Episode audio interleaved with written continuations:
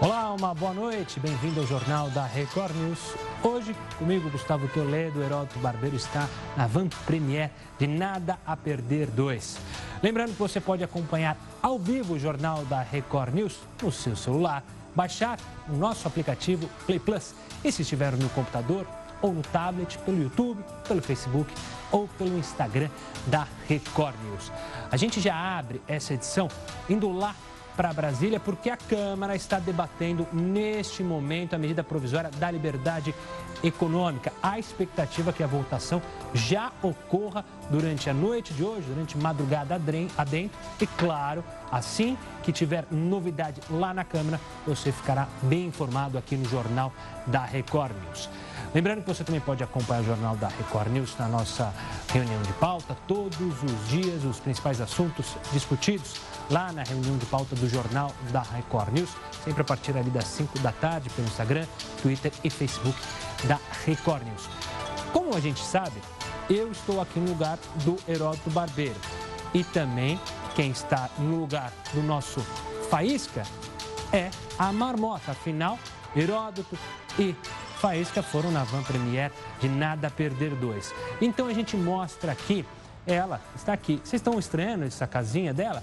É que a marmota se aproveitou para fazer um pedido ao nosso querido Faísca, ele que é o presidente do PGG. Pois é, ela entrou com pedido para disponibilizar 727 mil reais da verba pública, é claro, para reformar a toquinha dela.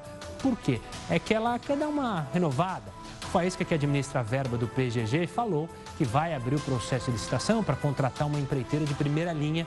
No pedido da marmota, há algumas exigências para a construção de uma churrasqueira, manutenção do jardim, como vocês podem ver, tem que estar tá verdinho, instalação do ar-condicionado nas salas íntimas e também na sala de jantar. E o acabamento também é bem específico, porcelanato e granito. A marmota tem preferência por marcas italianas. Vamos ver se ela vai conseguir isso. A piscina também deve ter aquecedor solar. Afinal, a marmota, a marmota gosta de luxo, mas tem consciência ambiental. Isso seria divertido, né? Se não fosse real. Não é o caso da marmota, mas o Superior Tribunal de Justiça orçou esses valores e essas todas essas obras para reformar um dos imóveis funcionais localizados no lado sul, na região norte de Brasília, e que irá acomodar o ministro Mauro Campbell. A informação foi divulgada pelo jornal Estado de São Paulo. Só uma lembrança, essa verba não vai ser de 727, não. O STJ falou que vai, pra ir, vai cair para 500 mil, ou seja, meio milhão de reais para reformar. Dizem que o imóvel está muito avaliado e aí precisa de 500 mil reais para reformar tudo para receber o ministro.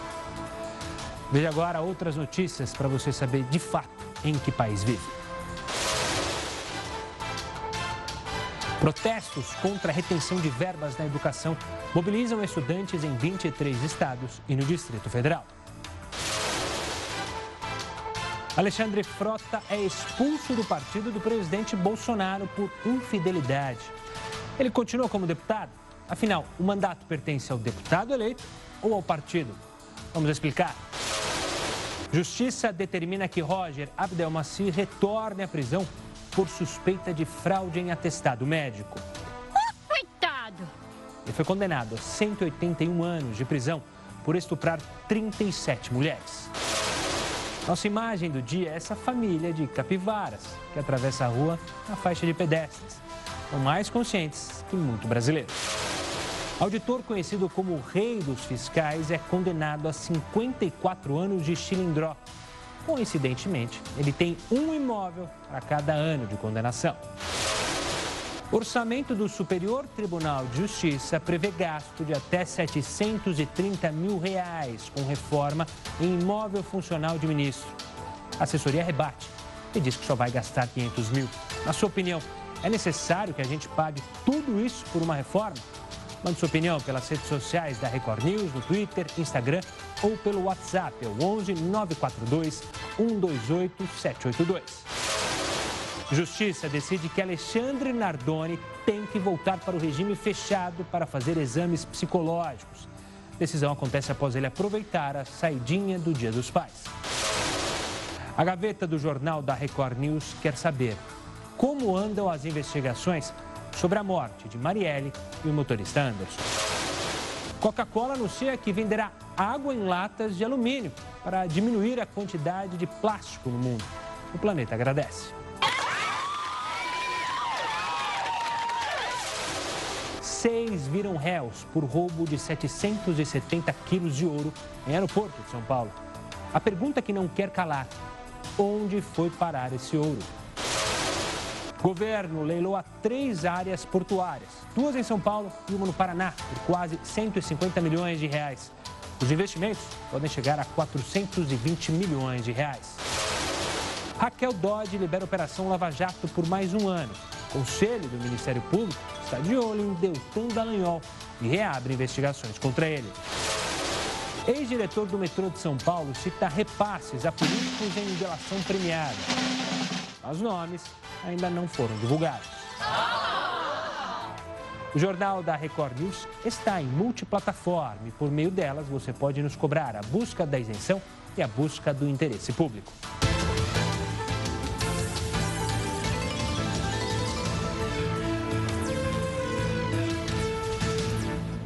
E você pode fazer os seus comentários sobre o jornal usando a hashtag JRNews. Assim, nossa equipe consegue saber o que você está achando do nosso telejornal.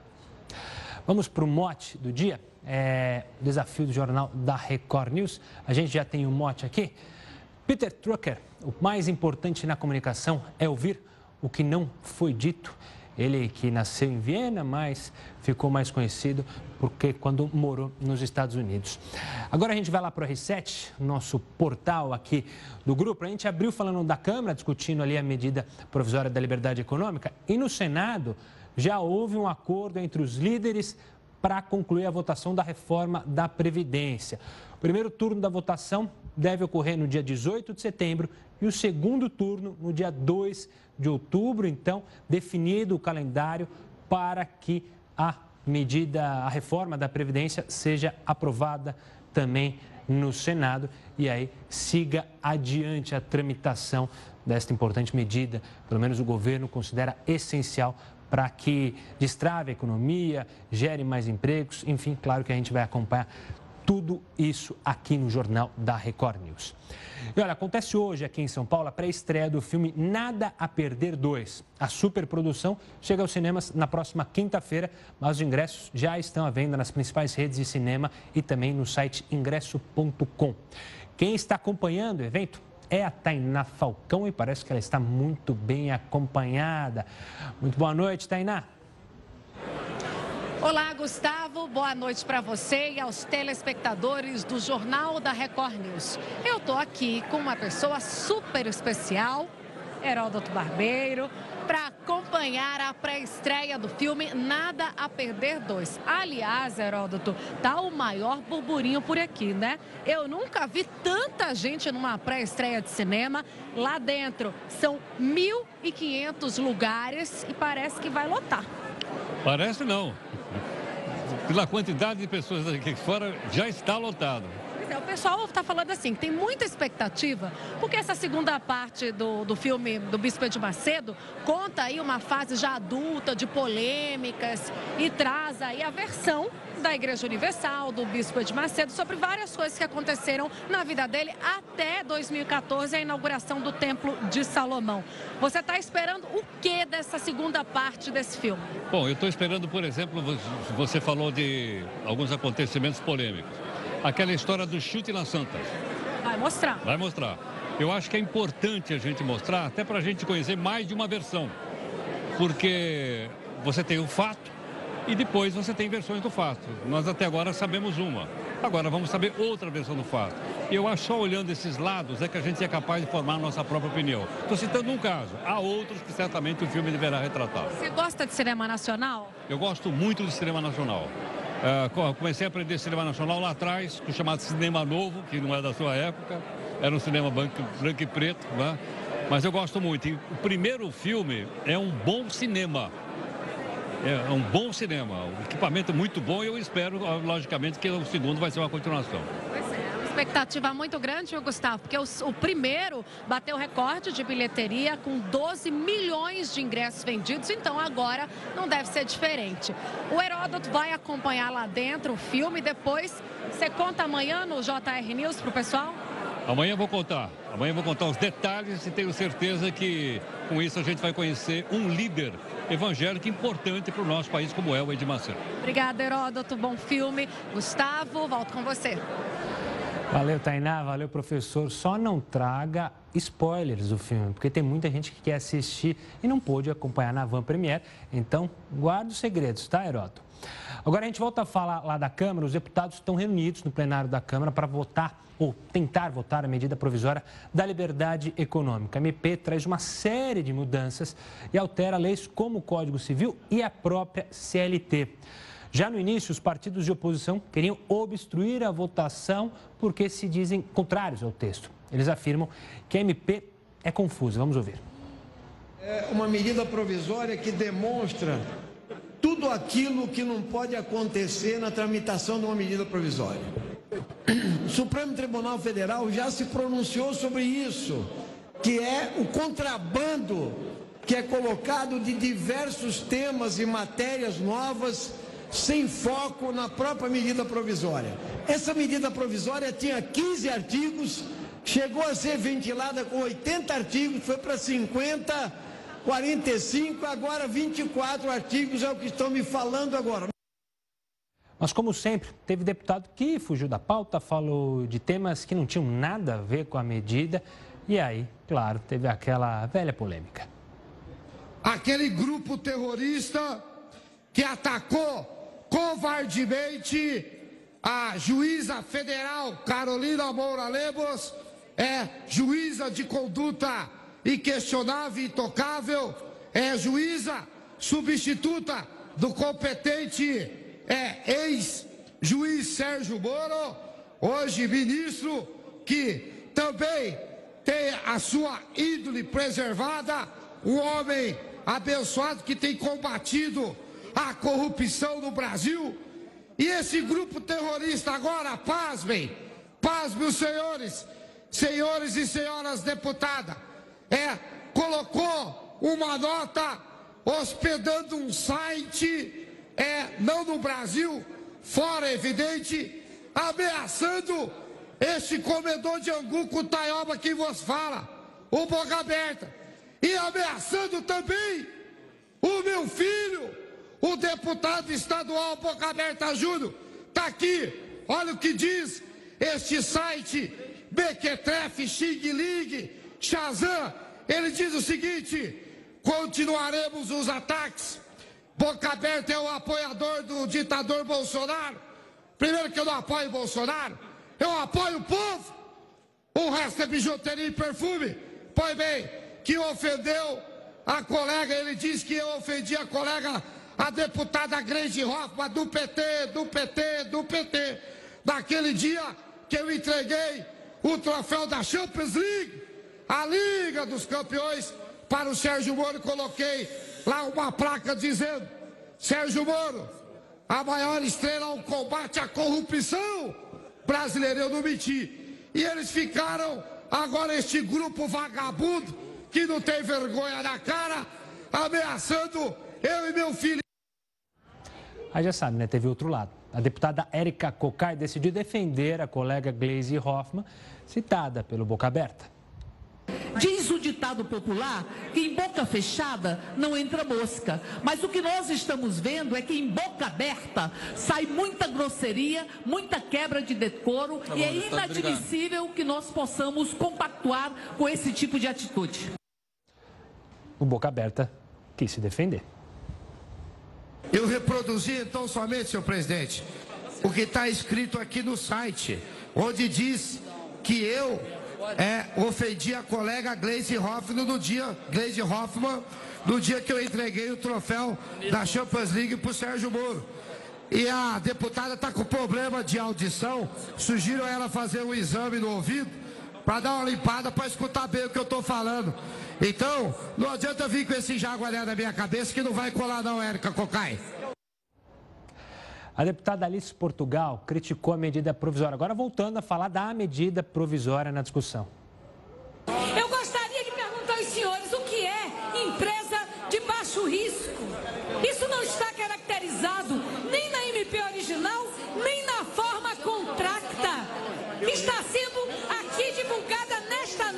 e que ninguém conhecia. Portanto, votar essa matéria no escuro é um risco aí sim alto para a própria estabilidade econômica do país. Não é possível tirar da Constituição os trabalhos é trabalho proibido ao domingo para o professor. Professor trabalhará ao domingo. Já o deputado Vinícius Poit retrucou e convidou a deputada a ir até as redes sociais dele para aprender mais sobre a medida. Deputada, tem uma lista com 280 negócios de baixo risco. Se a senhora me seguir lá na internet, eu te passo a lista, o link está postado. A senhora me segue que eu sigo de volta e troco o like. O segundo ponto, presidente like Rodrigo... com coraçãozinho ou sem coraçãozinho? Com coração, com a deputada Alicia do meu coração. Qualquer novidade sobre esse tema, ele segue sendo debatido lá na Câmara. Você acompanha aqui no Jornal da Record News. Acabou a mamata. É, Roger Abdelmaci já está na cadeia após a Justiça de São Paulo suspender a prisão domiciliar do ex-médico. O motivo é a suspeita de fraude nas declarações sobre o estado de saúde dele, que sustentaram então o pedido para que ele cumprisse a pena em casa. Condenado a 181 anos de prisão por 48 estupros de 37 mulheres, Abdelmaci tem 75 anos e estava na prisão domiciliar desde 2017. Agora, após uma reunião em Brasília, o PSL, partido do presidente Jair Bolsonaro, decidiu expulsar o deputado Alexandre, Alexandre Frota. Essa situação fez surgir uma velha pergunta: de quem é o mandato? Do deputado? Do partido? Renato Ribeira de Almeida, advogado membro da Comissão de Direito Eleitoral de São Paulo, da OB de São Paulo, está aqui para explicar e conversar com a gente. Renato, obrigado pela participação e conversar mais uma vez com você. Uma alegria. Vamos lá, Renatão. Esse é um tema que tem ganhado muito destaque na mídia e também entre vocês, advogados, que tratam do assunto. Afinal, o mandato é de um partido ou de quem conquistou os votos do deputado? O mandato é do partido. Isso não se discute porque o STF e também o Tribunal Superior Eleitoral, desde 2007, já decidiu sobre a fidelidade partidária. Então, o mandato é sempre do partido. O que acontece nesse caso particular do Alexandre Frota, e também está sendo discutido muito a respeito da deputada Tabata, do, do, deputado, PDT, né? do PDT, por conta da votação é, quanto da reforma da Previdência, também o deputado Aécio Neves, porque parte do partido quer o expulsar devido a determinados acontecimentos com o Aécio Neves. Então aí essa discussão tem ganhado cada vez mais força. O mandato, no caso do sujeito ser expulso, ele perde o mandato? E daí não. Aí não é um caso de infidelidade, porque ele não deixou o partido voluntariamente, ou seja, ele não deu causa para a saída. Foi... Ou seja, mesmo no caso do Alexandre Frota, que fez várias críticas ao presidente, ele que é de um partido do presidente, o PSL, mesmo criticando, é, fazendo críticas ao diretório aqui de São Paulo, isso não é motivo para perder o mandato, mas sim ser expulso e ele procurar um, um, um partido novo. Sim, porque se a legenda entende que ele foi insubordinado, que ele não está mais ligado àquelas discussões que são consideradas importantes pelo partido, então o partido e o deputado não estão mais se entendendo, o partido, enquanto colegiado, pode expulsar esse parlamentar. E daí, como foi o próprio partido que decidiu não tê-lo mais em seus quadros, o parlamentar ele acaba sendo liberado para que vá outras legendas. Ele primeiro fica sem partido, então vai sair na legenda deputado Alexandre Frota, sem partido, até que ele escolha uma nova legenda. E isso já aconteceu outras vezes no Brasil. Eu falei até só para explicar, eu falei um partido novo, é bom frisar que o partido novo quer dizer um novo partido para ele ficar, porque existe o partido novo. Existe uma legenda chamada Partido é, Novo. Na verdade, Alexandre Frota é seduzido ali por DEM e PSDB. Você falou no, nesse caso específico, quando o partido não quer mais o deputado, então o, o mandato fica com o partido. E se for ao contrário, o deputado não quer mais o partido, seja por desavenças internas, aí ele perde o mandato? Aí ele perde o mandato. É, muito restrito, a justiça eleitoral e a legislação eleitoral deixa como muito restrita as possibilidades. Então, é uma forte perseguição pessoal, criação do novo partido, é, mudança de ideologia partidária, questões realmente muito fortes para que o parlamentar saia do partido e leve consigo o mandato, porque a Justiça Eleitoral e o Supremo Tribunal Federal já entenderam lá atrás que o mandato é do partido. Então, se o cara ele está no partido e ele sai porque ele decidiu de alguma forma é, que o outro partido, a outra legenda lhe é mais atrativa, lhe prometeram maior espaço, qualquer coisa, ele não leva o mandato. Daí a Justiça Eleitoral é, recebe um processo que pode ser manejado pelo suplente, primeiro suplente, pelo partido, pelo próprio Ministério Público Eleitoral e o sujeito acaba perdendo o mandato. Existe algum caso para a gente exemplificar um caso de que um deputado, vereador, que seja, tenha deixado o partido e aí perdeu o mandato? Eu dou dois casos. Eu dou uma que o partido é, acabou tirando e um que o próprio deputado, que o próprio parlamentar saiu voluntariamente. Que o partido tirou, todos nós lembramos, da candidatura do Cabo Daciolo.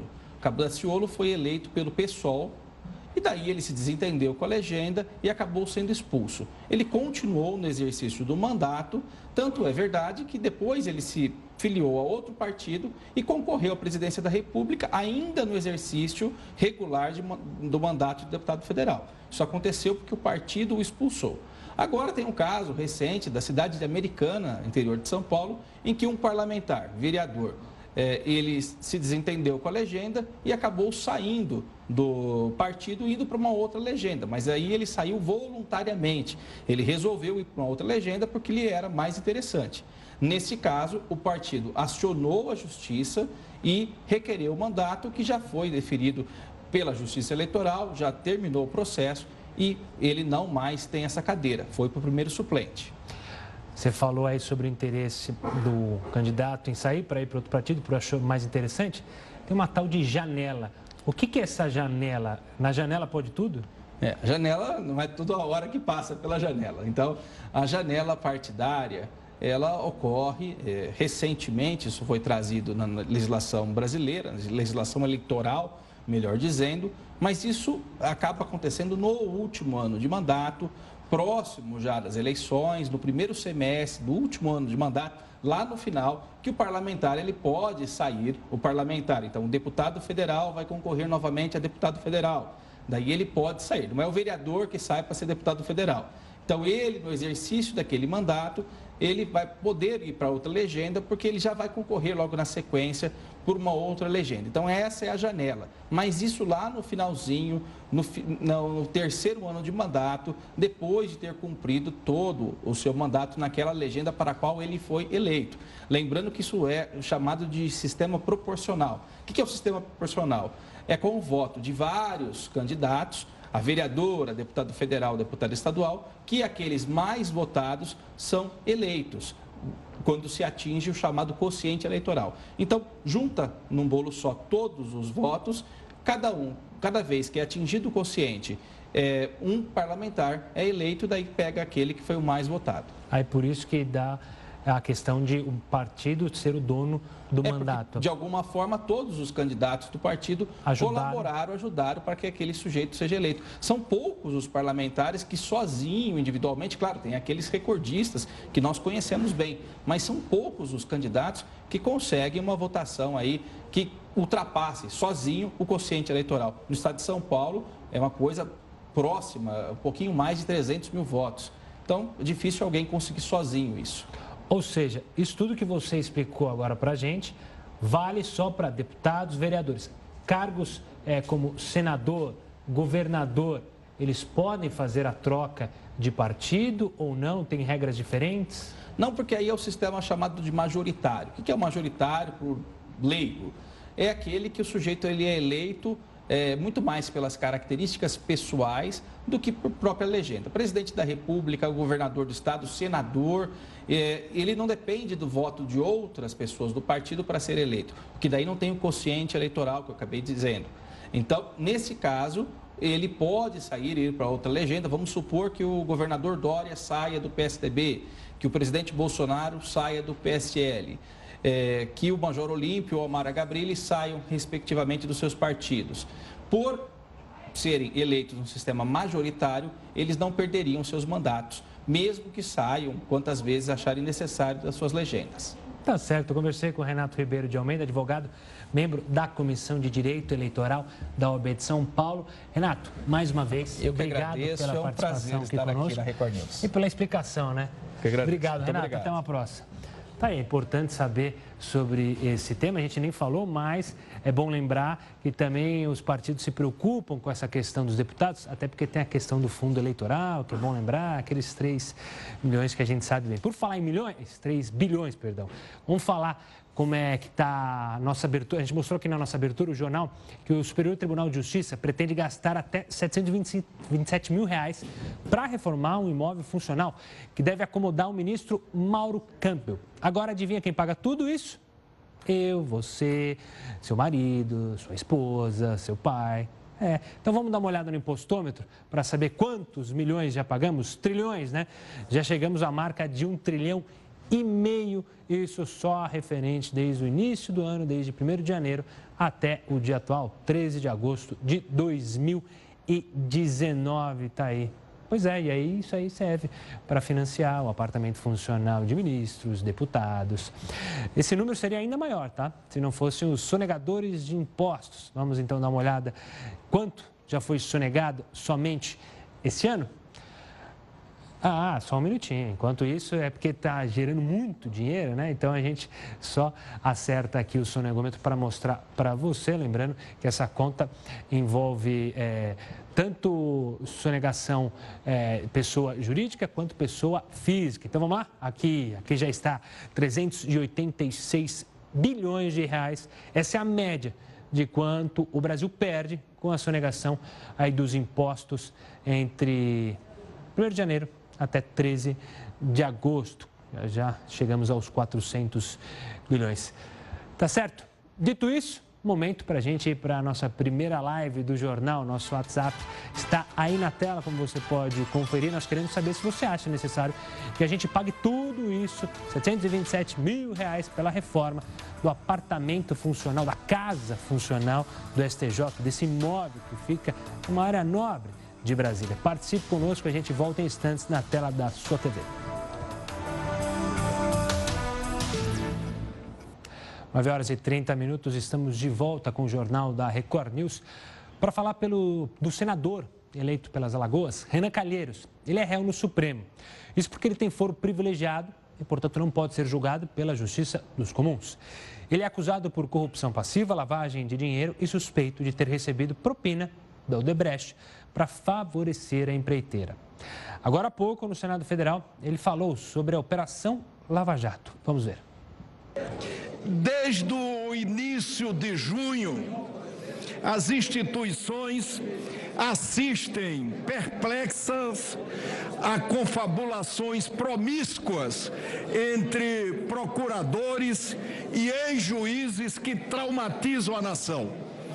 Senhor presidente, senhores senadores, é uma libertinagem jurídica, um libero inquisitorial de completo desprezo pelo Estado de Direito.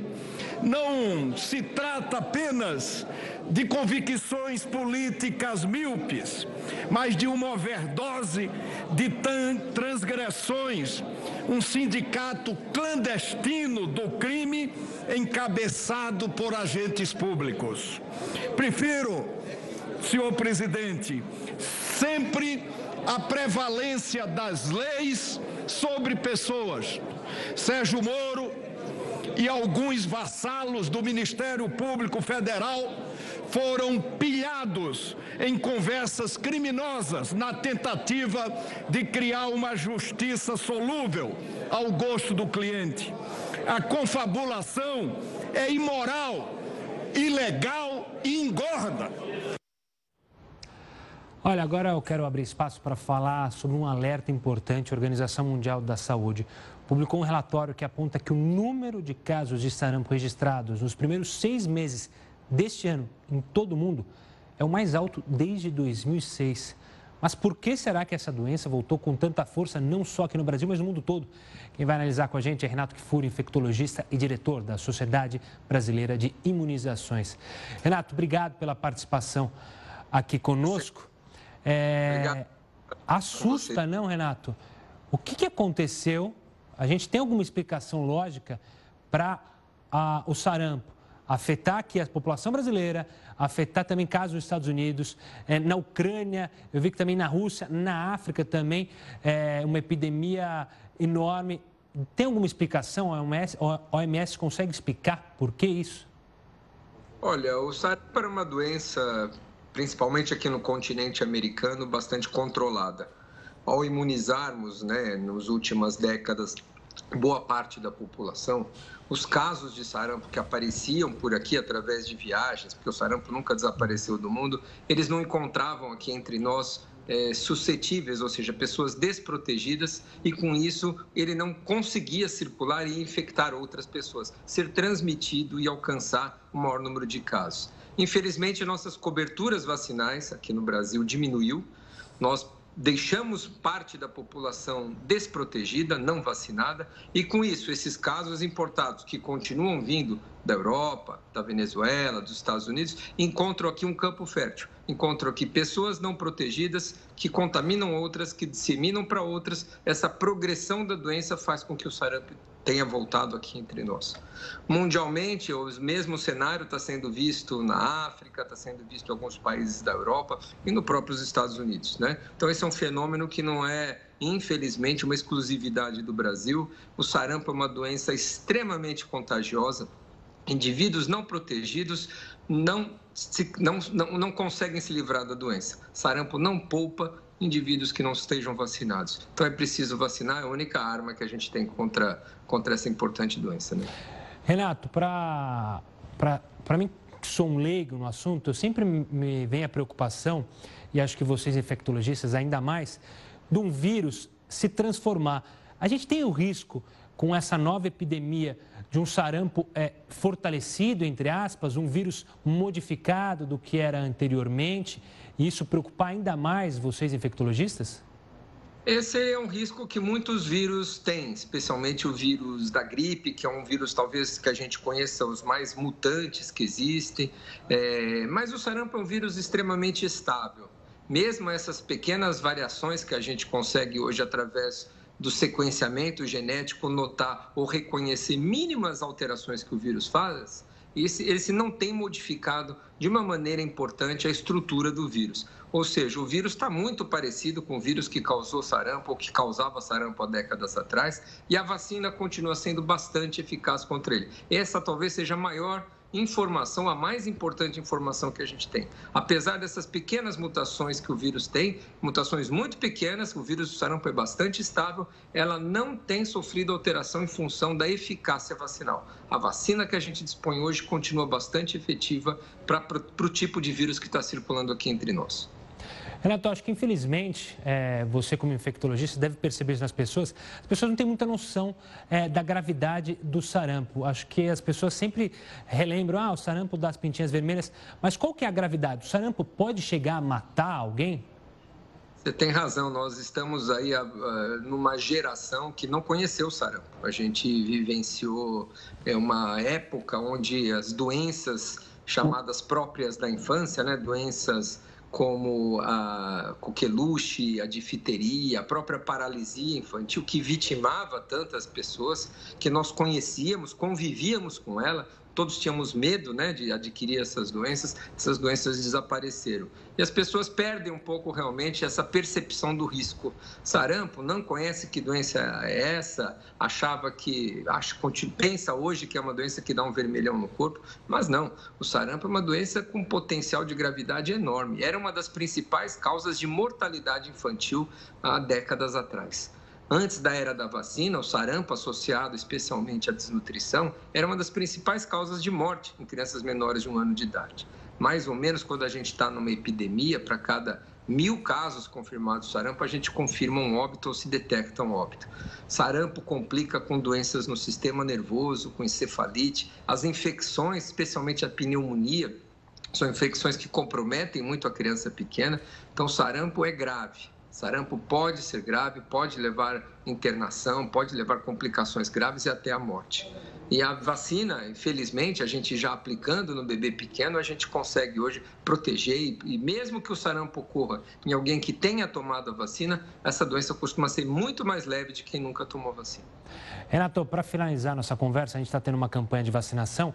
É... Eu queria que você explicasse para a gente quem é importante que tome essa vacina. É para todo mundo? Tem um grupo de 15 a 29 anos que é, é mais prioritário? Ou teve algum caso na família? Toma? Como é que funciona?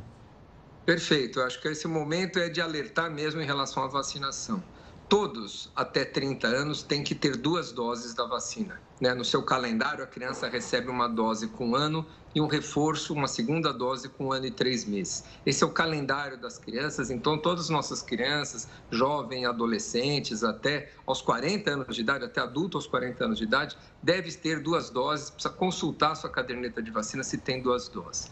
Essa campanha focada nos adultos, nos adolescentes e adultos de 15 a 29 anos de idade, visa justamente cobrir uma faixa etária onde está acontecendo a maior parte dos casos desta epidemia atual. Por que isso? Porque essa população, a partir dos 15 anos até os 30 anos, nem teve sarampo, né? os menores de 30 não viviam numa época que já tinha sarampo, e nem tiveram tanta oportunidade de vacinação. Eles viviam numa época que a vacina era dada em uma dose. Então, no passado, a gente utilizava uma dose que dá uma boa proteção, mas não uma proteção ideal. E a partir de, de 15 anos para cá, as crianças estão recebendo duas doses. Então, duas doses hoje, é, muitos de nós de 15 a 29 anos de idade não temos ainda, por isso essa campanha está focada principalmente neste grupo onde a maioria só tem uma dose e onde a maioria dos casos estão acontecendo. Então, precisamos sim todos vacinar de 15 a 29, mas a, demais da população, até os 30 anos, duas doses e até os 49 anos, pelo menos uma dose da vacina do sarampo.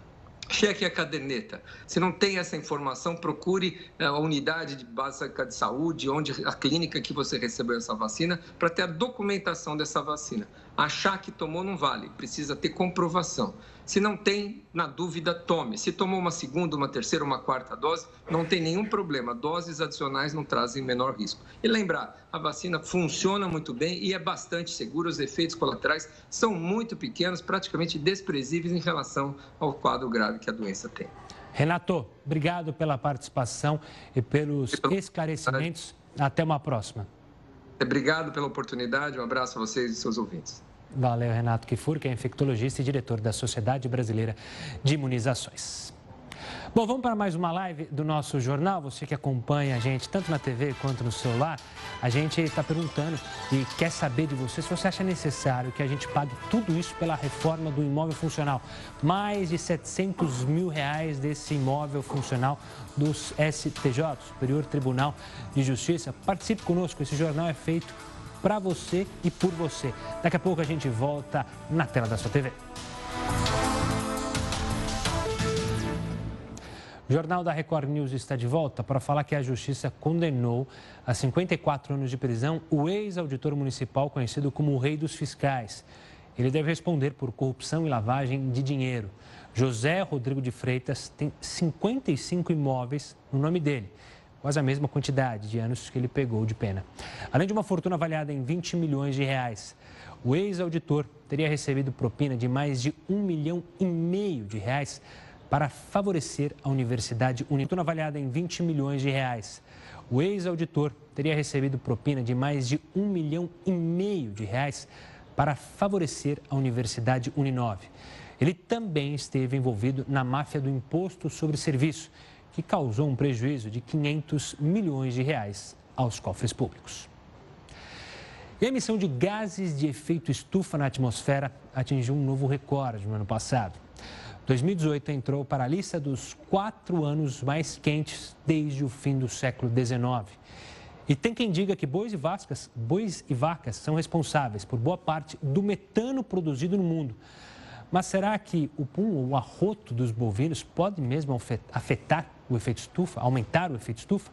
Descubra no texto de Eufrido Júnior. Quem vê esse animal pastando calmamente nem imagina que uma parte das emissões de gases de efeito estufa no mundo vem dele. Durante a digestão, bois e vacas produzem muito metano, que é um gás que contribui com mais de 20% do efeito estufa. Para se ter uma ideia, um animal desses produz em média de 250 a 500 litros de metano por dia. Os rebanhos são responsáveis por quase 30% do metano gerado no mundo. Mas o gás natural, aterros, esgoto e o cultivo de arroz também estão na lista de fontes produtoras de metano no painel intergovernamental em mudança do clima. O gás metano é produzido por bactérias do rumen, que é uma das quatro cavidades do estômago dos bovinos. E o mais curioso é que a maior parte dos gases não sai pelo ânus do bicho, mas pela boca, como se fosse um arroto. Mas antes que alguém resolva dar nome aos bois e mandar a vaca para o brejo por causa do efeito estufa, vale lembrar que o maior responsável pelo aquecimento global é sim o gás carbônico emitido por fábricas e carros. No caso desses bichos, dá para reduzir a emissão do metano mexendo na dieta dos animais e diminuindo o tempo para o abate. E é isso que o Instituto de Pesquisa em Agricultura está fazendo lá na Nova Zelândia.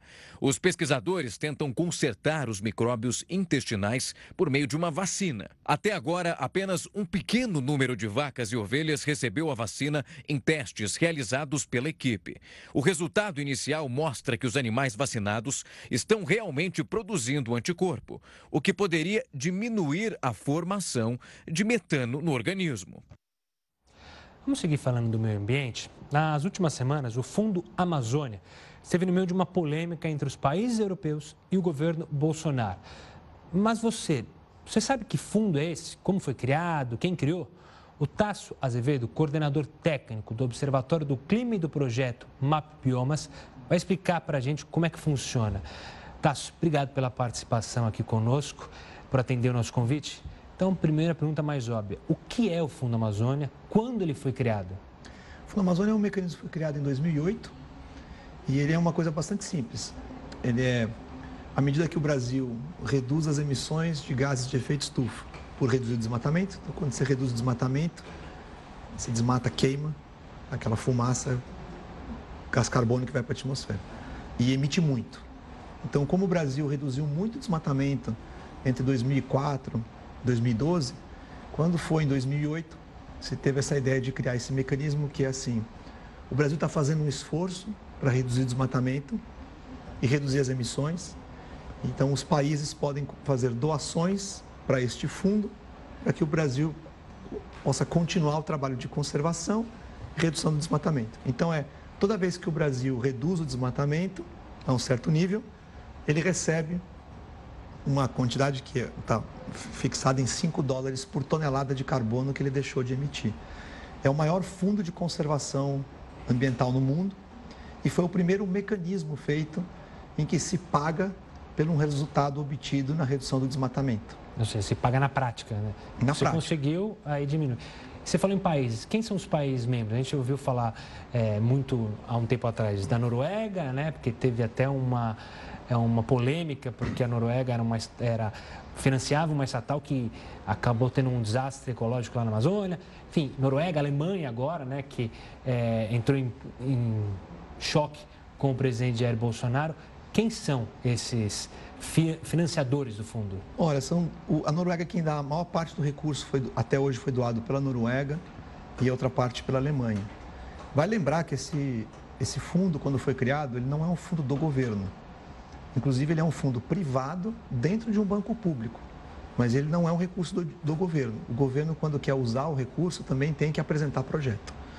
Então, ele é um, ele é um fundo que pertence aos brasileiros, é, com esse recurso que veio externo. Todas as regras do fundo, de cima a baixo, todas as regras do fundo foram geradas, criadas pelo Brasil e propostas para quem está financiando. Então, não é estranho que quando você queira mudar as regras, aquele que está colocando o recurso diga, mas, mas a gente acordou essas regras, foi assim que a gente colocou o recurso. Essa que é a polêmica de hoje.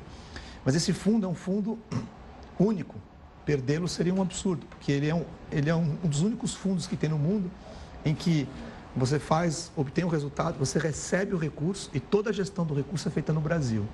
Então, o BNDES, que é o é quem recebe esse recurso, ele seleciona projetos que estejam de acordo com as diretrizes, com as regras que foram definidas por um comitê do qual participa o governo federal, o governo dos estados, o setor acadêmico, né, as universidades, a representação dos indígenas, das comunidades locais, das ONGs e do setor privado.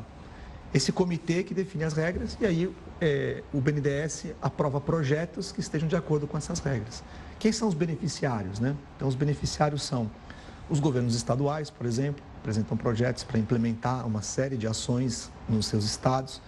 É, você tem comunidades indígenas, que aplicaram para esse recurso, você tem municípios que aplicaram para esse recurso, e inclusive órgãos federais. Por exemplo, o IBAMA é um usuário desse recurso para fazer as operações de fiscalização.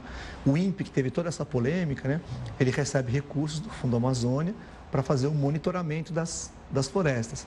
Então, é um recurso bem importante e é um volume muito grande. Né? Como eu falei, é, um, é o maior fundo de conservação que a gente tem hoje no mundo. Existe algo parecido? Você falou que é o maior algo parecido que funcione da mesma maneira que o fundo é, na Amazônia? Existem outros fundos que foram inspirados, inclusive, no modelo do Fundo Amazônia, que foi o primeiro fundo baseado em resultado, ou seja, que você apresenta o resultado e recebe o recurso para poder aplicar. Então, tem um na Indonésia, tem um outro na Guiana, tem um outro no Peru, na Colômbia, todos eles inspirados no modelo brasileiro. Então é, um, é, um, é bem importante. Agora, de longe, o fundo no Brasil é o, é o maior desses fundos. E ele faz coisas muito concretas, né? Então, é, para citar alguns brasileiros. Então é, um, é, um, é bem importante. Agora, de longe, o fundo no Brasil é o, é o maior desses fundos. E ele faz coisas muito concretas, né? Então, é, para citar alguns projetos, por exemplo, existe uma coisa no Brasil hoje que é o cadastro ambiental rural. Então, todo produtor rural, ele cadastra a sua propriedade, é autodeclaratório, como se fosse uhum. assim, imposto de renda ele declara a propriedade, onde estão tá as áreas de reserva, onde estão tá as áreas de produção e tal. Isso é feito para todas as propriedades no Brasil, um cadastro imenso. Então, ele foi, em sua grande maioria, financiado, é, a, a fazer esse cadastro foi financiado pelo Fundo Amazônia. Tem projetos, por exemplo, de pagamento para as comunidades que protegem as florestas no estado do Amazonas. Tem um outro programa que é para é, desenvolver cadeias de produção né, hum. com comunidades tradicionais ali na região do, do Xingu, é, na cara norte do Rio Amazonas, para produzirem produtos que mantêm a floresta em pé. Então tem uma série de atividades, como eu falei antes, fiscalização de IBAMA, né? Então ele é um fundo bastante importante. A gente, é, as pessoas acabam com as notícias de Amazônia sempre ligando a questão de ONGs.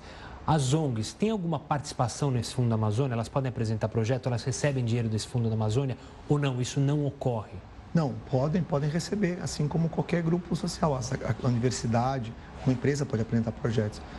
É, em geral, se você olhar os recursos do fundo, cerca de 60% dos recursos do fundo foram dedicados até agora a órgãos governamentais que apresentaram projetos e puderam ter os seus projetos aprovados.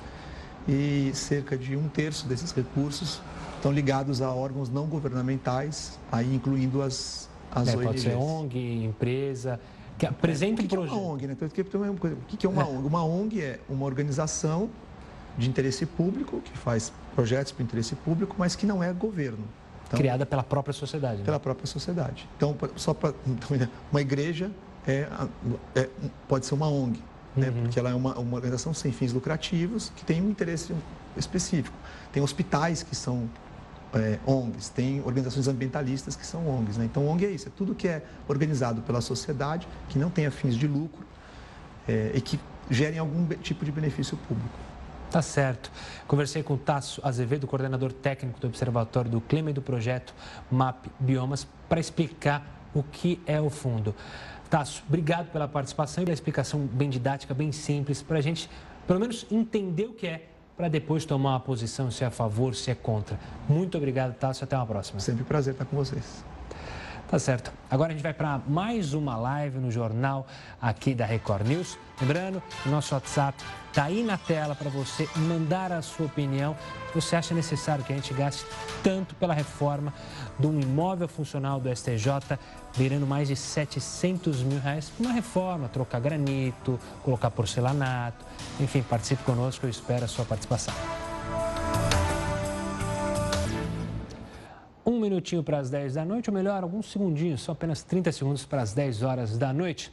Diariamente aqui no Jornal da Record News, a gente relembra alguns assuntos para que eles não caiam no esquecimento.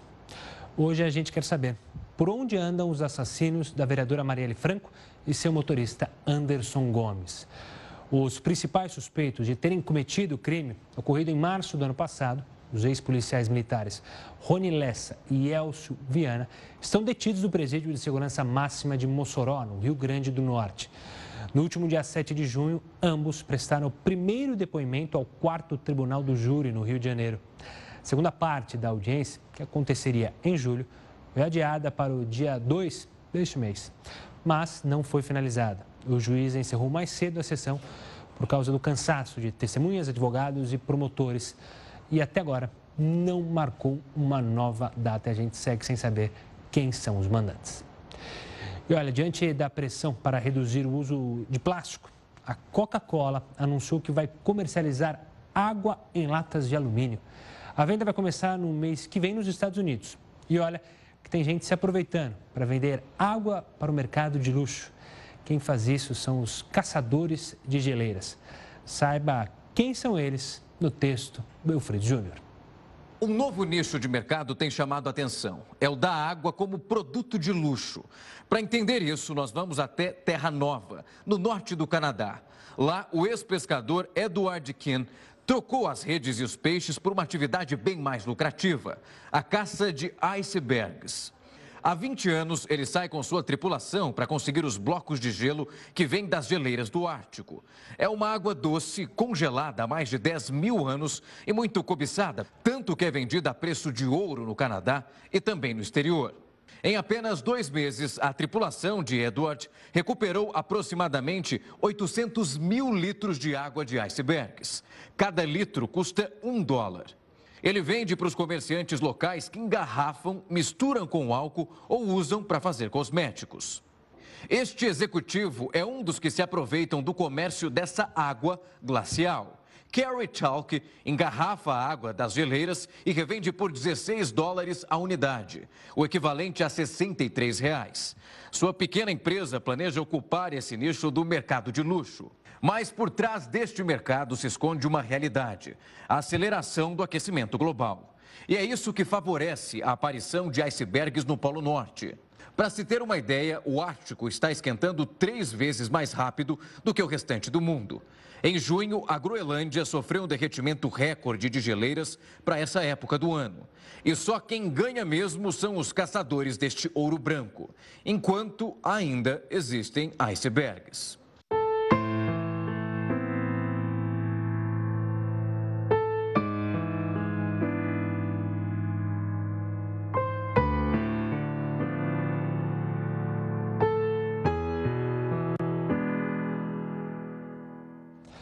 Olha, antes da gente encerrar o jornal, mais uma nota triste: 51 pessoas ficaram feridas em um acidente que envolveu dois ônibus e cinco carros no túnel Marcelo Alencar, que fica na região portuária do Rio de Janeiro.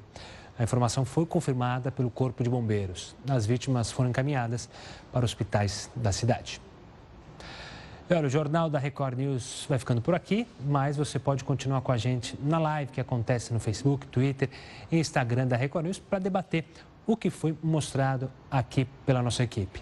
O nosso encerramento de hoje é em comemoração ao Dia do Canhoto. Ao som de Jimi Hendrix, vamos ver alguns famosos que têm mais habilidade com o lado esquerdo do corpo. Uma boa noite e até amanhã.